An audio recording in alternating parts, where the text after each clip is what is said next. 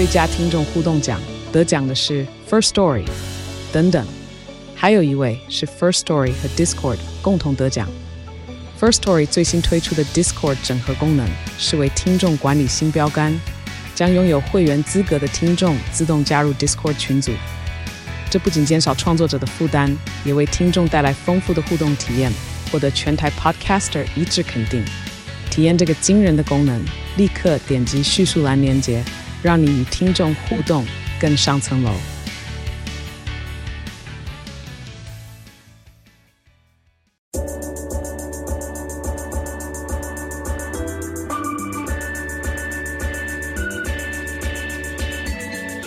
嗨，大家好，欢迎收听午后女子会 Afternoon Girls Club，我是雨洁，我是舒雨。今天我们要欢迎我们本次毕业了，然后呢的企划第一位来宾，就是生动台北的创办人 Leo。Hello，大家好，我是 Leo。今天没有午后女子会的感觉，因为今天是早上录音。哦，对，今天今天不然约太早，好累哦。那种睡眼惺忪的感觉。我们每个人看起来都生无可恋，所以我很兴奋。而且其实 Leo 距离上次跟我们录音至今，已经转换了一个身份嘞。呃，对耶。哎，是吗？是算，因为你从生动台北主持人变成了一个创办人，对，所以生动台北是发生了什么样的变化？哦，生动台北发生什么变化的话，就是其实上哎，上次录音大概是什么时候？我有点忘记了，也快两年前了吧？对，那时候我们还去搭观光巴士。对啊，对，哎，这真的是要感谢你们呢。怎么样？这不得不提，真的要感谢你们。先先、那个、快点快点，让我感受一下感谢的部分。就是我那时候我在失恋吧，整个人就很低迷啊，很 down。然后呢，所以那时候只要有人去邀我上节目，或是有别的事情做的话，我当下都是蛮开心的。那时候好像跟舒雨姐你们，还有跟巴尼。一直在附近的一个酒吧喝酒吧，然后你们好像是酒后就是很随性的说，哎、欸，那你要不要来？就是被我们跟在上观光巴士录一集这样子。嗯嗯。然后我说，哇，那也太巧了吧？那什么时候？那那择日不如撞日，我们就下礼拜吧，就直接就约下礼拜。然后上了观光巴士之后呢，就是我们那时候就是想在观光巴士上面录音嘛，对不对？然后结果我在观光巴士上面录音，好像哎、欸，发现这边蛮吵的，就是 非常吵，而且我们还坐在那个喇叭下面，对，喇叭下面，然后就觉得说好吵，那没关系，那我们就安静的坐观光巴士，然后把就是坐观光巴士的东西拍起来就好了。对对对。那时候呢，我就看到一位小姐站在观光巴士上面。什么样的小姐？一位漂亮的小姐坐 站在观光巴士上面。然后那个小姐呢，就是我就觉得说，她就走路很有气势，因为那时候就是。天气感觉快要下雨了，你知道吗？然后他要就是把那个观光巴士的雨棚拉起来。然后呢，他的身高不高，一五八。然后呢，他就是 你怎么会知道？好清楚哦！哎、欸，要把要描述一下吧。然后呢，他就从后面，然后呢，把那个整个车棚的雨棚这样哇唰的这样子拉起来，我就觉得说身影超帅的。然后我当下反应说，我想请他上节目这样子，因为我记得我那时候邀来宾上节目的时候，我都是很随性说，哎、欸，这个人很酷，我想请他上节目。所以呢，那时候当下我就觉得说，我想请他。上节目，而且是观光巴士的车长小姐，我觉得这个职业超酷的。然后呢，他就开始翻出车上的纪念品，然后呢，就是买纪念品的当下，我就跟那位小姐说：“ 说，哎、欸，我可不可以访你？就是我可不可以待会访问你这样子？”然后因为那时候就是他在车上很容易遇到媒体的采访啊，像是瓜吉啊，像是阿杰啊，都有上过他的车这样子。所以呢，他说好啊，没有问题。然后呢，他就是在整趟。车的过程中，我就一直迟迟没有去访他，嗯，因为他可能不知道 Podcast 是什么，他也不知道说我可能要邀他去另外一个录音间这样子。然后呢，就是在结束的时候，我真的把名片丢给他，说：“哎、欸，我真的会约你哦。”然后他就吓歪说：“哎、欸，不是在车上要访吗？”哦，原来哦，对。然后后来呢，他就才知道说这是要录 podcast。然后这整串故事呢，就开启了我跟我就非常重要的 partner 的相遇啦。这个人就是沈明轩小姐。哇，对吧？然后，然后后来遇到明轩的时候，我就觉得说，就是当下给人一种很快乐的气场这样子。嗯、然后呢，他当下也是在他的。职业生涯中比较怀疑自我的那个时候，我觉得这个东西可以要讲，可以讲很多啦。可是那时候他就是就是很怀疑自我啊，或是就是也不知道自己未来做什么。然后我那时候就是刚好有准备一笔钱，然后跟明轩说：“哎、其实我我想要好好去做 podcast，或是好好的发展生动台北这个品牌，你有没有兴趣跟我一起做些什么？”这样子。然后呢，后来呢，从那时候开始呢，就是慢慢的建立自己的工作室啊，然后邀请不一样的来宾啊，然后开始接一些 case 啊，像是呃新手村啊、KKBOX 那些培育的课程啊什么之类的。反正这一两年中其实发生很多事情，可是就是有点疏忽即逝的感觉，你懂吗？就是觉得说，哎、其实好像前一阵子好才在跟你们录音的那种感觉，可是虽然体重增长不少了，就是觉得说这两年其实做了蛮多事情的。嗯，我觉得真的是哎、因为就是两年前那时候我们跟李欧搭观光巴士的时候，跟他现在一样。你现在你说，我不是说外形啊，我是说这整个人的气质。外形真的是差。我没有，我没有这样讲，因为你刚突然定个三秒钟，我想说，我想说你会赶快接一些彩虹屁啊！我在等你，赶快一起吹捧，然后你也在那边定睛看我。我就想说，哎、欸，你要说什么？但是我不得不说，就是你刚刚在重述这个，虽然我们已经知道这个故事，但是我真的觉得它好适合当做电影的素材哦。真的吗？就是那种很像创业伙伴不可思议的相遇之旅，你知道吗？真的，我记得我们那天下车之后，我们有还有翻开那个明轩的 IG 看这样子，嗯、然后当下我会觉得明轩是一个很有。就是离我的世界很远的一个女生这样子，因为她那时候她 IG 上面有放几个很辣照，很辣的照片，很辣的照片，我就觉得哇，这女生好像蛮厉害的，Out of my league，对，Out of my league 的感觉。对，然后现在就是变成就非常重要的 partner 这样子。我觉得这个际遇真的太神奇，而且他也算是在就是你人生中最转捩点的一段时间出现的一个人。嗯，对，所以变成是说他本来是一个节目，然后最后他变成了一个工作室，然后甚至有这样子一个空间可以让我们录音。所以今天既然我们都已经在这里，然后老板本人在这里的话，我们是不是要先请理由来介绍一下，就是你现在这个工作室，还有就是这整个空间在做些什么？工作室这个概念，其实我。从他开始录一年之后，我就一直很想，就是自己弄个工作室这样子。然后工作室的话，我就一直在想说，就是大家都有自己的录音室，可是我想要就是可以录音，然后就外面也可以做，也可以认识人，可以跟人交流的地方。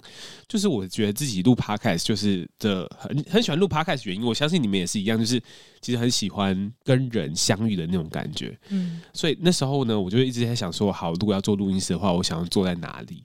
然后我第一个反应很直觉反应就是青旅青年旅馆这样子。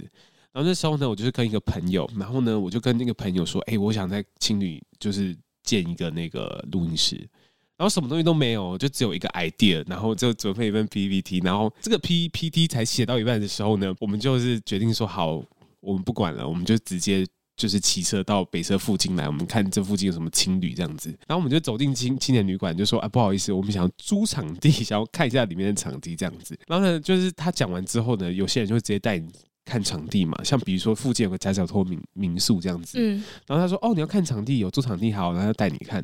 然后呢，他带你看的时候，他会跟你聊天，然后我就说，哎，其实我有想法，就做一个录音室，最近 Podcast 也很红。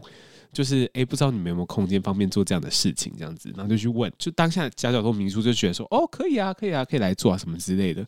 然后那时候我有来这个地方，是我第一个来的，然后他就说，哦，不好意思哦，里面可能不方便参观这样子。然后后来居然在里面，在在这间在沙哈斯有建的录音室，就是后来就是我。丢了两三份计划到不同的那个青旅去，这样子。然后因为当下的青旅是正值就是国外疫情最严重的时候，那时候台湾疫情还好。Oh. 然后呢，就是国国内的青青年旅馆就一直在想说有什么新的方式可以跟人群连接，或是因为青年旅馆本来就是大部分的市场是外国人嘛，那又怎么跟在地的市场沟通？所以他们就是尝试了不同的方式，不管是做酒吧啊，做这样的录音室这样子。所以刚好他们也是需要一些什么新的 idea 跟概念这样子，然后所以呢，当下呃，沙哈是有青旅就觉得说啊，好可以，就是我们可以来做这件事情，然后就是所以就谈成了一个 deal，然后我们就开始在这边的一个最大间的房间，然后开始手做起自己的录音室，然后这个录音室就是当初设计的时候，就是整个都很阳春，就是其实那时候 budget 也没有很多。然后呢，就是想说啊，全部东西都去 IKEA 买这样子。然后那时候请了另外一个节目的主持人是乔西咖啡上的乔西，他有帮别人做一些空间的设就设计这样子。然后希望是木质调的，给大家一种温馨的感觉。然后就开始就是自己把录音室搭建起来。现在看到这些东西，还是觉得说，哎，还蛮感动的。当初搭建录音室的那种感觉，就是我很惊讶，是我一直以为是别人来向你抛出橄榄枝，结果这整个计划是你这边自己发想，然后自己去找。厂商去完成的、哦，对啊，就是当初就是觉得说想要自己进一个录音间啦，嗯，然后可是这个录音间就不想跟其他的录音间一样，是可能找一个办公室，嗯，就是大家只是单纯来录音的，对，单纯单纯来录音的这样子。其实我很喜欢这个整个概念，它有点像是那个 Podcaster Hub 的那种感觉。嗯嗯嗯。接下来我们会进行的计划嘛，就是有点像是 Podcaster in the House 的计划。嗯，就第一个月就邀请，就是你们一起来玩。那就是我就想用做这种行销活动，一方面推广录音室之外，就是有点想要让这个地方变成一个，就是很多 Podcaster 都可以来玩。然后来来交流的地方，哇，真的是有远大目标的人，是吗？我觉得是啊，就是你在做这件事情前，你就想的蛮清楚的，想的蛮清楚，是因为我当初在做这件事情前的时候，我就觉得说，那时候我就有画面，就是那时候在做这件事情的时候，我就有画面，比如说像上家、杨啊、你们啊，都可以来玩，嗯、就是在做这这件事情之前的时候，我就有这个画面在脑里，所以就当初做的时候就觉得蛮清楚的那个样子。好，那刚刚理由有提到，就是这个月是我们 Podcaster in the House，是午后女子会 in the House，对，突然觉得自己好像陶喆，对，好想唱歌。舒雨 in the House，雨前，没错没错，我们就是陶喆。那总之就是，所以这个月如果大家有兴趣要来深中台北这边录音的话，会有呃我们这边的专属折扣，是输入 AFGC 二零二二，享有七折的优惠。对，没错，所以就是大家，如果你喜欢这种可以跟朋友聚在一起，然后录音聊天，因为其实这边录音完之后，你还可以在共享空间就是进行后续的讨论，我觉得这是蛮重要的，因为很多时候我们录音常常会需要很大量的事前跟事后的聊天，但其实就是长舌啦。但是我觉得就是这是做 podcast 好玩的地方，你不只是录节目本身，其实你就是跟别人交流，然后因为这个内容很好玩，你也想让别人听到这样子。嗯，我觉得你说很重要诶，因为真的就是每次访一个来宾，有时候跟来宾其实是不熟悉的，然后我们都会事前想说，哎、欸，我们要先约一个咖啡厅，或者是事后想说我们要约一个咖啡厅再 catch up 之类的。但是就是有这样的一个空间，真的是我们知道这边录完之后，我们还可以移驾到旁边的共享空间，就会觉得蛮方便的。嗯，没错。嗯，而且外面就是空间也是蛮疗愈的啦。外面其实很漂亮。有一个树屋，我很喜欢，因为它就是有点高，然后就可以享受一个自己一个人的时光。这样，你真的很喜欢享受自己一个人时光，就可以说那是共享空间，你又要享受自己一个人的时光。他在共享里面还可以找到自己，还是要有自己的空间，对一个角落，觉得哦很舒服这样。但是就代表说，如果你是像舒雨一样，你就是喜欢自己背着一个包包出来工作，或者是享受自己时光的话，其实 Star Hotel 的那个共享空间也是一个蛮棒的空间。嗯，好，那就回到我们这个毕业了，然后呢，企划的主要的一个问题就是。上次书有提过，这是一个非常灵魂拷问的问题。对，就是身为创业者的你，你觉得你现在有活成你小时候曾经幻想过的样子吗？噔噔，因为我在收到这个这个题目的时候，我就一直去想，说我小时候幻想自己长大之后的样子是什么？其实。我觉得大家每个阶段对自己长大后的想象都不太一样哎、就是有时候小时候就会幻想自己说，可能之后要可能什么上上建中啊，然后上台大啊，人生平步青云啊，一帆风顺。可是后来长大之后说，哦，一方面自己考不上了，然后一方面就觉得说。不要别笑，一方面搞不上，然后一方面也觉得说，这可能自己不是想要往这条路走。后来就是，我就觉得每一个阶段自己想要成为的样子，想要做的事情都不一样。可是我就觉得说，自己的内心的有点像本质，有点不太没有变。就是其实我是喜欢创作的人，就我喜欢创作，喜欢分享，然后我喜欢介绍台湾的东西，嗯，然后讲一些我很喜欢讲话，讲台湾的故事。这些东西，就这些素这些元素，一直在我觉得在成长过程中，尤其是在大学过程中，在探索自我的过程中，其实是很明显的有展现出来这件事情。就比如说在大学时间，就参加很多不管是社团活动啊，然后跟西藏朋友相处的那些东西，都是一直在，我就一直在理清自己说，哦，原来自己是这样的一个人，这样子。对，然后所以。大学毕业之后呢，就是开始了自己的创作嘛，开始录 YouTube 啊，不是大学还没有毕业的时候就开始录 YouTube。对，那时候其实好早以前哦，那时候就是开始录 YouTube，然后就是开始做一些不一样的东尝试，这样。拍什么？哦，那时候跟前女友尝试着拍一些有的没的东西。哎，我记得我们拍的第二支就大众。大众，嗯，等一下是什么？你们拍了什么主题？就拍了盲盲测系列，那时候盲测系列根本没有什么人在做。嗯，你这样讲，我就一定要把影片找出来看啊。好，是可以看一下了。好啊，那我那你等下再给我那个。反反正我我前女友就很爱喝热美式这样子啊，号称就是喝得出来每一家热美式，给他盲测说你喝得出来哪一家是星巴克。然后结果他不止喝出来喝出来星巴克，他连其他家都喝出来了。欸、他真的很厉害哎，真的很狂，好强啊！对，那时候怎么没有继续做？对啊，接续再多拍一点。没有，那时候完全不知道演算法是喜欢什么。就是、哦，所以你只是因为单纯做这个主题，觉得哇超有趣，对，做这个主题很有趣，然后就做了这样子，嗯嗯嗯，然后那支影片就就爆了，然后那时候就就没有想说啊，做盲测现在很红，那我们继续做盲测吧，这样子。还是说你那时候其实没有想过要把拍影片或者是创作当做自己的职业？那时候没有哎、欸，那时候那时候真的是什么东西都都才刚开始，嗯。好像是蔡尔刚那时候还在什么看名人公仔义哦天哪，我超我以前超爱看那个系列，对啊。然后那时候觉得说哦，YouTube 还可以这样玩，还可以这样做，然后就觉得很酷，然后开始录这样子。我们后来就各自，因为我们系上是一定要出国交换一年，嗯，然后那时候我们就各自分别记录自己的出国的那个生活。哦，你们去不同的国家？对，我们去不同的国家，所以就是那时候我就知道说自己。就是喜欢创作，可是我觉得我小时候真的没办法说哦，我的梦想是成为一位消防员。没有，没有，没有，就是我没有，就是对自己的未来有很完整的一个画面。我觉得我们就录这一集前，是不是都应该问一下爸妈，我们小时候抓周抓什么？我刚刚突然就想说，对啊，我小时候抓周抓什么，我都不知道了。对啊。等下，我小时候有抓周，我没抓周哎、欸。哦，你没抓周，你也不记得你有？好像我，我可能也没有抓，是不是？我们现在这个年纪生的小孩才有在流行要办抓周派对？我觉得现在有在就是复古，你知道吗？就是我们要、哦、要照传统的来文艺复兴，有一点 文艺复兴。对，而且而且我前阵子才去参加我我一个非常好的朋友小小朋友抓周的那个活动，那、嗯、他们现在就是抓周的那些道具都非常齐全。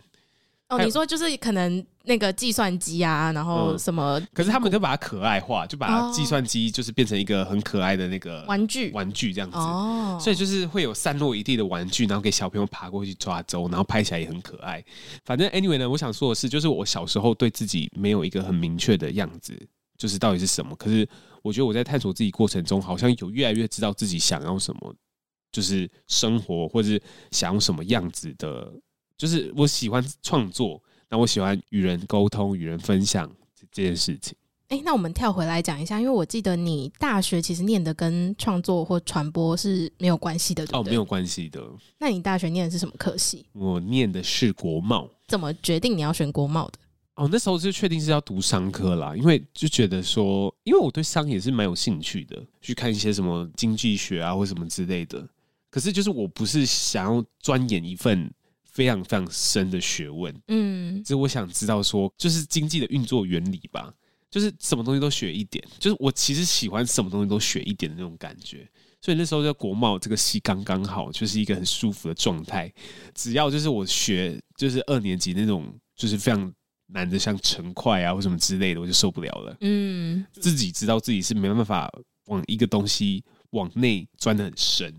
就我觉得自己是比较那种水平的状态，可是我没办法很垂直的是把这个这个知识研究的非常深入。就你追求广度比起深度，哦，我觉得我自己是这样啦。嗯，说难听一点就是就是什么都会，什么都不会。我觉得这个等一下我们可以再深聊，但是因为前阵子我才跟我朋友有一个很就是严肃的对话，就是他就在跟我分享这件事情，因为他就跟我讲说，他觉得这个世界其实比较看重深度，就是你要做一件事情要做很久，做五十年，然后钻研这个技艺，然后成为这个。公司的可能高阶主管或是某一个领域的大师，我那个朋友他就是属于一个兴趣非常多的人，然后他也很喜欢尝试新的东西。可是他会觉得说，在成人之后，好像这件事情不是一个被鼓励的。大家会觉得说，哎，你这个东西你才刚上手，你为什么就想换？就是你为什么要再去培养新的兴趣？你这个东西又还没有说很成熟，或是你没有爬到一个高位之处。所以其实我。首先是蛮好奇，你有没有在学生时期或者是快要毕业的时候，发现说，诶，等一下，我喜欢的东西怎么那么多？那我到底要从哪一个切入？你会这样子慌张吗？其实那时候毕业的时候，我没有这种焦虑感。可是就是你刚刚讲的这种深度，这种这个东西，我是越长越大，越对这个东西有感触。就是比如说我在听杰哥在讲，就是演讲的时候，杰哥就是那个只要有人听就好的杰哥，社群中的杰哥，他讲说，其实你可以像一颗石头一样，石头可以有棱有角。可是你要有一个脚是特别锐利的哦，oh. 对。可是就是我自己在讲说，对我来说这个东西是什么，或是应该是什么？就是大家可能想到这件事情会会想到我，或者是想到做这件事情的时候，会会来问我意见。然后可能慢慢做着做着就觉得说，哦，可能就是目前这个阶段就是 podcast，嗯，这件事情，并不一定是台北，就是哎，你对台北有什么想法或怎样之类的。可是我现在就是觉得说，哦，podcast 这件事情让我觉得我在很多事情上面，大家会觉得说，哦，可以问我一些东西，我还可以言之有物的。哦，我觉得这个是一个不错的建议，就是你不一定要决定一个特定的方向，可是至少要有一个领域是。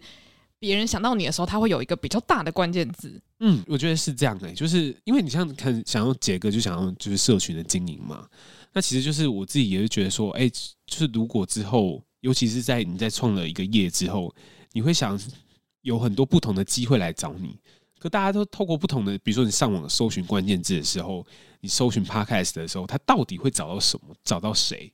这东西就我觉得会蛮关键的，嗯，对吧？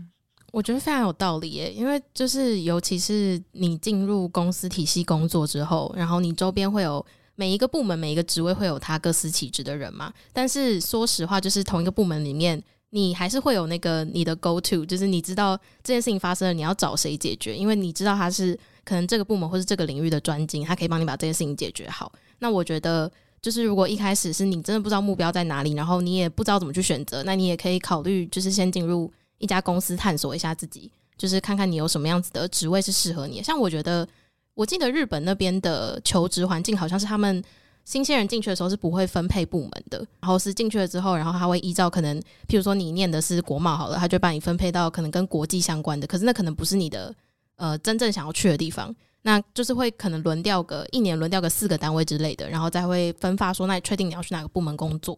不止日本人，像台湾有些企业也是这样。哦，也是这样吗？因为我不太清楚。嗯、之前之前就是我好像哦，我记得了。我刚那时候刚毕业的时候，我还还申请过统一的那个初干啊，储备干部的话，他就是你就是一一年的话，你就会轮调到不同单位。哦、嗯，可能在比较就是成熟公司公司的体系可以这样做。有有有，你这样讲好像其实很多金融业的储备干部也都是这样。嗯嗯。对啊，因为就像比如说，我们在讲很大的公司跟很小的公司，它的体制跟制度就不太一样。就是有时候你进到一家大公司里面，你可以，尤其是你在体制内，你就很明确的知道说自己可以往哪条路走，就这条路很明确。嗯，跟你今天在体制外的时候，这条路是你要自己去走出来的。嗯，这个就完美的带到我下一个想要问李欧的问题，就是因为你现在目前，我觉得可以说算是在体制外创业嘛。就是不是在一个公司体系里面。那因为其实老实说，国贸我第一个想到的就是你毕业，你其实可以有一个很明确的方向，是我要去公司行号，然后慢慢往上走。所以你一开始就是你有这样两个选项，一个是体制内跟体制外。那你自己在两个地方经历过之后，你觉得给你来说最大的差别在哪里？两个地方经历过吗？我不会说到我到两个地方都经历过，欸，诶，就是就是那时候那时候刚开始毕业的时候。有想过申请大公司，然后也有想要，而且那时候大公司还申请了三四家，然后后来都没有一个很好的结果，就是哎、甚至就是面试都很到后面这样子，然后可是后来就开始有点像是探索自己的那个时期这样子，然后开始做 YouTube，然后 YouTube 做到一段时间开始做 Podcast 了，然后后来就慢慢的对自己的样子的想象越来越明显，就觉得说哦，原来我就是想要往创作的这个方面去去。进行，那可是我自己又在走的这个过程中，我又知道说，好，其实我喜欢创作，可是我很讨厌自己自己一个人的这种孤独感。哦，对，所以我就开始就会讲说，哎，那我是不是可以找自己的一群伙伴们一起来做些什么事情？那做什么事情，我就可以，我可以去用用不同方式去定义它。就是比如说，就是有新的 case 来可以做，我觉得很开心。那我们可以一起把《深度台北》这个节目做好，也是可以这样子。之前啦，就是可能中间在一段一度很怀疑自我的那个时期，那时候我觉得好像两年前吧，两年前之后毕业了之后，其实我有做段做过一段时间的那个呃街头导览，然后还有去那个酒吧工作，然后可是这个东西这些东西都是兼职的，然后那时候我的另外一半哦，就是我说刚刚就是最开头说一起拍片的那另外一半是，他就完全走在体制内的，他就是去航空业当了空姐。当然，空姐回来之后，她第一个反应就是要去台湾的科技业上班。那她去台湾科技业上班，就是理由很明确嘛，就是我想要有一份稳定的工作，一份稳定的薪水。然后那时候就开始就觉得说，在那个时机点，两个人的价值观就是很明显的，好像不一样了。嗯，对，我觉得当下当下那个那那个时候，就是对我们两个的那个冲击是蛮明显的。这个女生一直在想说，一直在看自己的另外一半在尝试不一样的东西，再去录 YouTube、录 Podcast，又做这个又做那个。那你到底想要什么？就是我，我能确定跟你跟你在一起，我五年、十年后我不会后悔吗？当下我觉得女生的价值观就完全不太一样了，想要追求的东西都不太一样啦。就是当下分手是蛮痛苦的，可是后来很冷静的想了、看了对方成长的那个轨迹，跟我现在自己成长的轨迹，跟现在生台北一个一个小小公司的样子，我就觉得说对。就是确实是两个不一样道路的人，只是那时候在大学的体制，大学也算是体制内的东西嘛。在体制内的时候，我们要规定做一样的东西，往一样的方向前进。可是毕业之后，那个个人性跟独特性发展出来之后，原来我们那么不一样。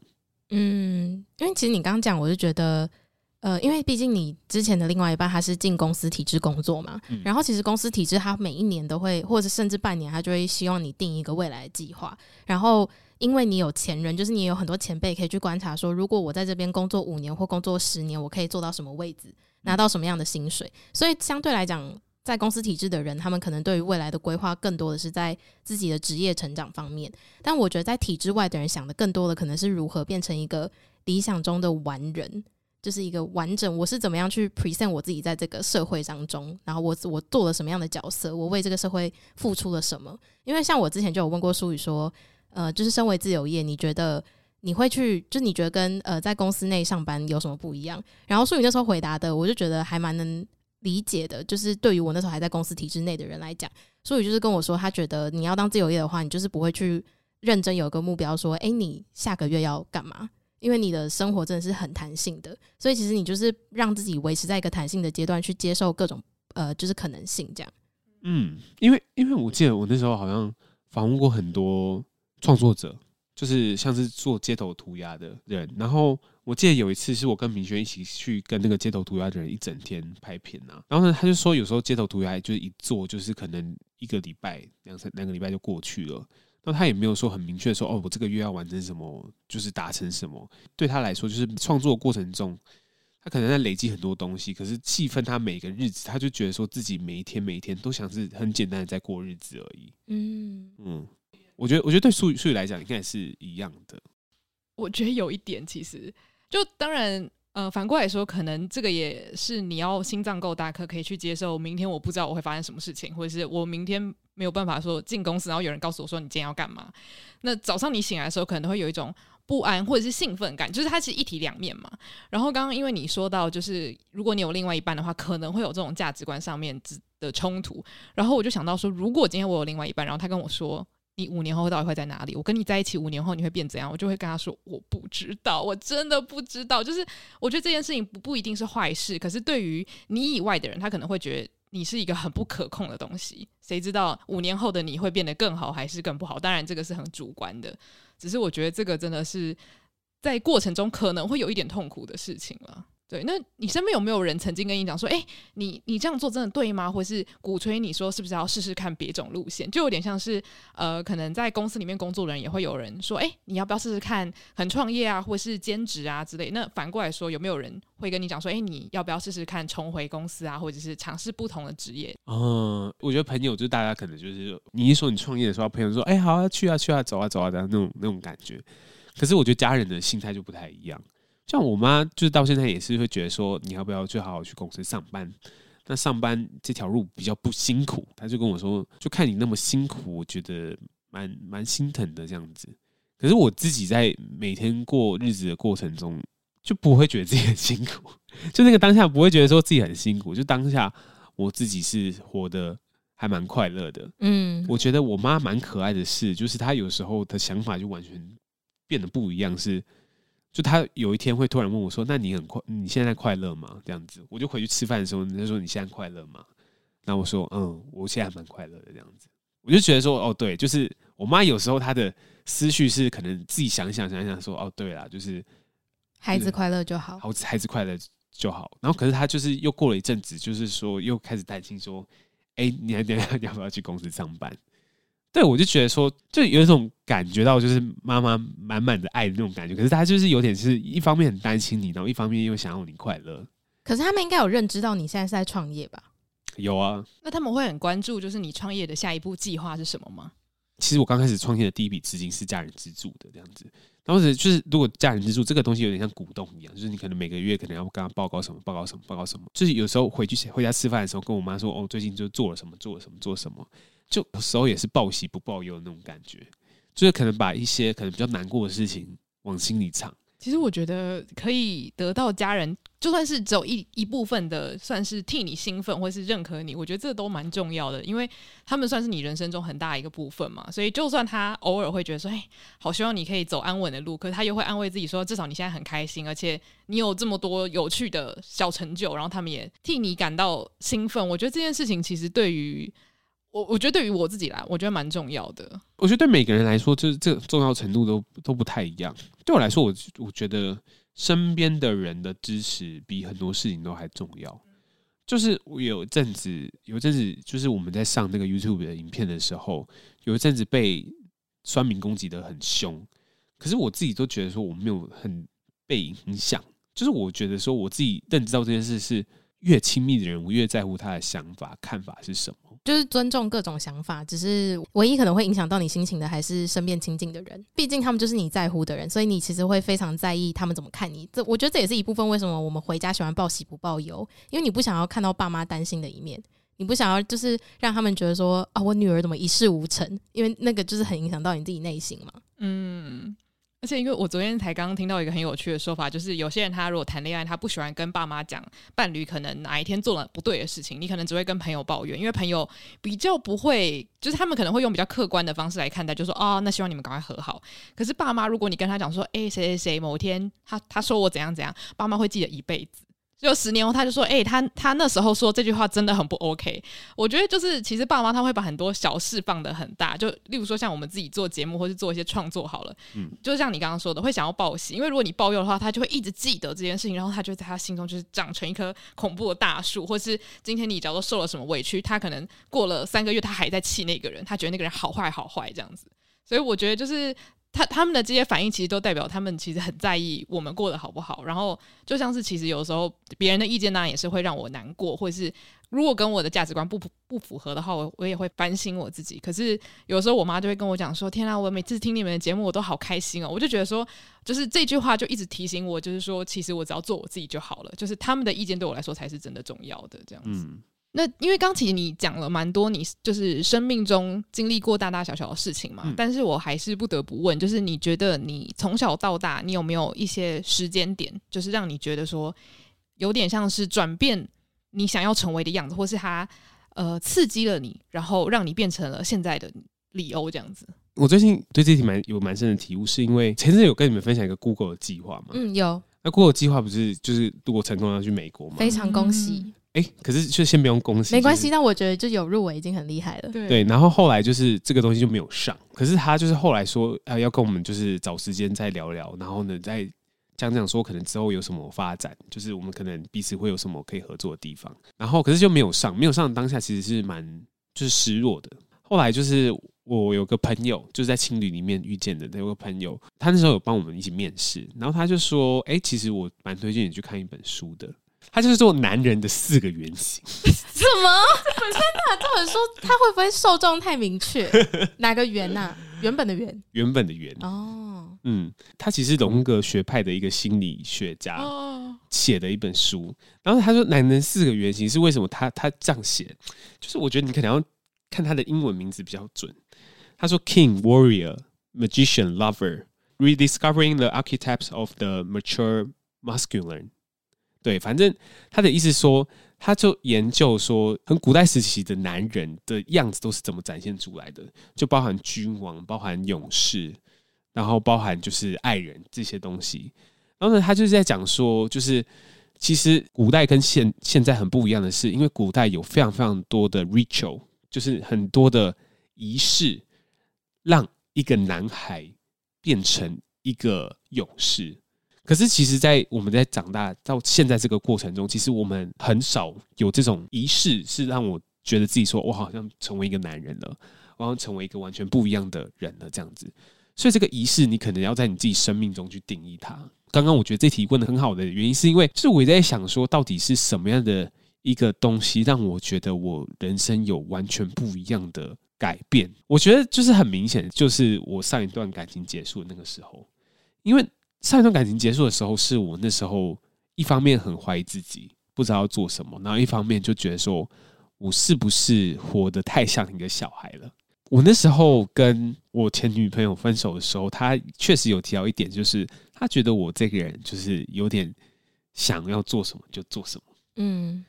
然后就是包含工作也是一样，你想要做什么就做什么。然后这件事情没办法做到的话，你就是可能会吵的也好，闹的也好，你就想尽办法想要得到这件事情，让他觉得我自己像个小男孩。就是我想了很多，是不是对？就是在某些时候，大学时期，我一直觉得说我好像成为一个大人了，可是我自己内心深处就觉得还是一个小男孩的那种样子。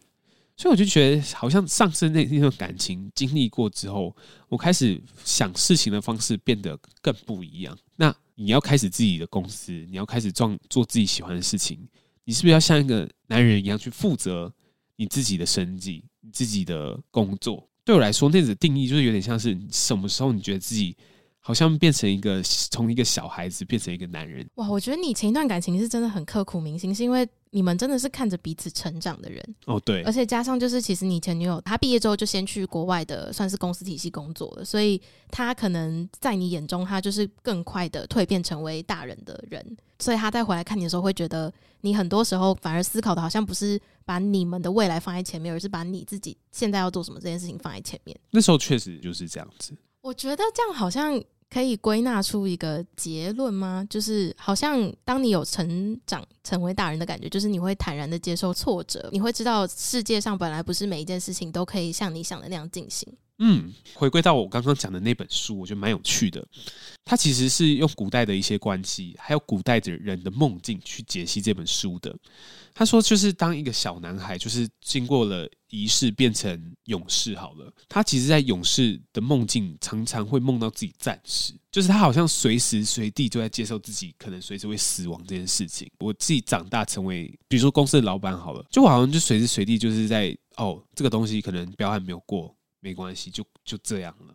那我们继续往下一步前进。Google 没办法去，很失望。可是这个东西就就过了，它当然会有情绪上面的东西。可是你你要怎么样在每一次经历这些事情的时候，你就觉得说自己对待这件事情的样子越来越像个大人。我刚刚听到你讲说，就是现代的人没有什么太多的仪式来告诉我们我们长大了嘛。像其实连成年礼，我自己是没有经历过啦。我知道有些学校有，因为像有些学校，我自己很喜欢的是，我不见得觉得自己可以做到，但他可能是有那种小型的铁人三项，然后就是闯关完之后，他们说你们长大了，这样我就觉得说，哎，就算有那样子的，可能跟以前的仪式不太一样，但他还是会让小孩觉得说，哦，完成了这么多事情，然后我长大了。可是我觉得我自己好像没有这样的经历，然后也没有真的到一个公司行号里面去打打磨嘛，然后。让我觉得说，诶，我现在讲话的整个模式，或是我看待人生的方式不太一样。所以我之前常跟雨杰讲说，我觉得我很像一个小孩。我觉得这真的是有原因的，就是我觉得我一直没有认真的接受说，我已经成为了一个所谓的刮胡，就是大人。可是我觉得成为小孩这件事情并没有不好，就是我觉得每一个人，就每一个成熟的大人，内心一定都住着一个小孩。就是，可是就是你在长大的过程中，有时候就是有点难过，是你必须牺牲一点天马行空。然后变成比较世故一点，但我我其实蛮好奇，就是因为像你以前算是一个比较想做什么就做什么嘛，然后后来你觉得现在比较变成像一个大人，那你觉得你自己内心的小孩是他会在别的时候跑出来吗？还是你觉得就是他现在在休息？我觉得会诶，就是在跟朋友相处的时候，你相处到一个很舒服的状态的时候。那个小孩的样子就会跑出来啊！可是就是确实在社会上经历一些事情的时候，就知道这社会运作的方式并不是你想做什么就做什么。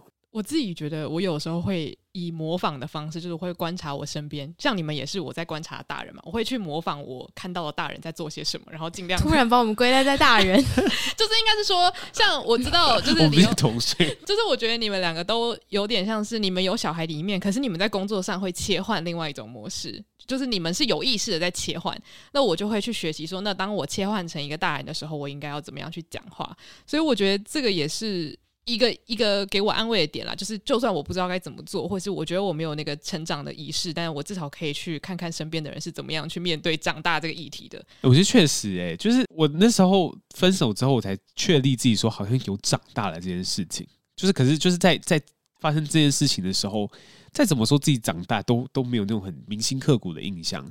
好，那因为刚刚我们讲到很多是关于成长过程中的心态转变嘛，那其实你现在出社会也算是有一段时间了。那假如说要给过去的自己一些建议的话，你会想要跟他说什么？真的是不会去限制说我当初一定要往哪里走，或是给自己一些什么建议。哦，如果真的给建议，就是你永远不知道你未来会发生什么，就是可能你当下就感觉到什么，你就往那个方向去吧。我我很喜欢一首歌，叫什么？给十五岁的自己。这首歌就是我觉得你要去看日文那个版本。这首歌在讲说，一个三十岁的人写给十五岁的自己，就是一直告诉他说，你就就是 follow 你的直觉去去走吧。因为就算像大人的我，就是也有受伤也有难过的时候。我刚刚讲的那句话是我整整首歌最喜欢的地方，是就算我今天刚刚讲的小孩跟大人的差别好了，就算我今天成为大人，我真的也有自己一个人很累、很崩溃、很难过、很想哭的时候。所以，就是我会回去告诉自己说，没关系，就是在那时候的你，跟长大后的我还是会一样，会有难过的时候。所以现在的你，就是放心的去追求你自己想要的东西，这样子。哦，我很喜欢这个答案呢，因为以前我觉得小时候，呃，人家如果问我说，你有没有想要回到特定哪一个时段去改变什么事情，我一定会有想说，我要去改变一件我很糗的事情。可是你现在问我这个题目的时候，我也会觉得好像没有什么好改变的，因为。其实你问我，我为什么会变成现在这样，我也说不出个特定的时间点为什么变成这样。但是一定是过去发生了很多事情让我变成现在这样，所以去改变任何一个东西，都好像会让我变成不是现在的自己。嗯，对，就是我我那时候最近最近回去找我爸吃饭，然后他就是问我说：“啊，你最近就是好不好？”这样，然后我说：“哦，最近过得蛮好的。”他就跟我说了一句话说：“你现在过得很好，代表你过去的所有不好都是对的。”天呐，爸爸这句话也是充满哲理耶。对，其实我觉得我爸是个蛮有智慧的人。嗯、爸爸怎么？怎么可以说出这么有智慧的话？我现在还是很震惊。对啊，因为就是很像是现在大家很喜欢说你过去的一些事件的点，然后最终都会连成一条线嘛。嗯。然后我就想说，其实是真的，因为你回想你过去的记忆，你会记得特别刻骨铭心，就是那几个点而已。嗯。你永远不会记得你是怎么从上一个点连到下一个点，因为那一段记忆可能太痛苦，你不想回想，或者是根本太快乐，你也忘记了。嗯。但是最重要还是那现在的你是不是你喜欢的自己吧？嗯。最后，我想要推荐一部作品，是因为上一次我们两个讨论的单集试出之后，有一个听众他就讲说：“哎，你们有没有在节目中聊到，就是有一部 Netflix 的影集叫做《魔幻之音》？”然后我就很惊讶，想说：“哎，我们没有聊到。”可是因为刚刚我们讲到小孩变大人的这个议题，那个影集刚好就是在讲，呃，两个高中生他们刚好是要成为大人，然后刚好因为一些就是社会给他们的压力跟枷锁，让他们不得不觉得说：“我要马上就是成为我想象中的大人。”嗯，然后。后那部影集的一个男主角，他就是有点像是一个没有长大的小孩，然后他在教这些小孩如何当一个小孩，就是因为他们很有压力，觉得说我要赶快抛掉我这些小孩的枷锁，不可以这么快乐，因为社会上有好多不好的事情在等着我。如果我再这么快乐的话，我就是不去面对现实。可是我觉得那部影集有点像是在告诉你说，就算你变成了很大很大的大人，你还是可以去发挥你的想象力，或是开心的跟朋友一起笑，拥抱生活中那种最纯粹的快乐。所以，就如果大家在成长过程中，你有面对到，就是你觉得你一直很努力在成为一个大人的话，我觉得蛮适合去看这个影集，可以让你找回一点，就是如何成为孩子的这种快乐吧。这真的是要奔三的。人才会提出了议题。天哪，我们已经对了，对了，我们的确是要分散，没错。而且当初就是我除了你之外，我还有找了一些其他的来宾嘛。嗯、然后有些来宾就跟我说：“但我们现在聊这个有合适吗？”因为我们标题写毕业了，然后呢嘛，然后他们就想说：“那这是要给新鲜人听的。”我就说：“没有没有，我们的重点还是在就是你其实出社会之后才是一个新的成长。嗯、你怎么从就是学生时代的自己真的成长成一个大人的那个经历，是我们真的很感兴趣的。”因为我觉得我们正在经历这条路。然后你现在去询问你爸妈的这个故事，其实他们的故事是比较不合时宜的嘛，就是。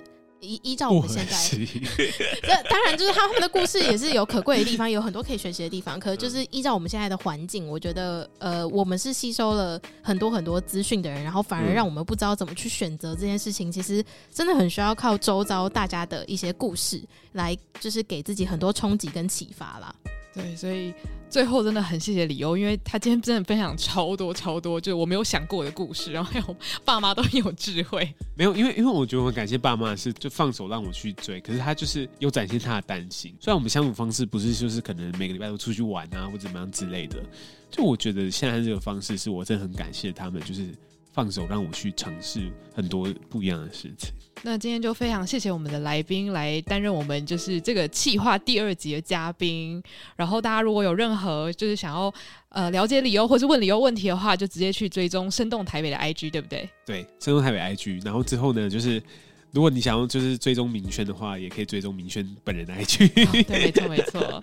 然后还有你们的 YouTube，对不对？你们很认真在做影片。哦，我们有一阵子没有没有发了，可是就是之后会会重新开启这样子。嗯，对。那山上台北的影片主要都是介绍台北的一些景点，或者是跟着台北的职人过一天的生活。欢迎大家来看，然后来听，来录音室玩。大家如果有兴趣要来录音室玩的话，那记得要使用我们的优惠码 AFGC 二零二二。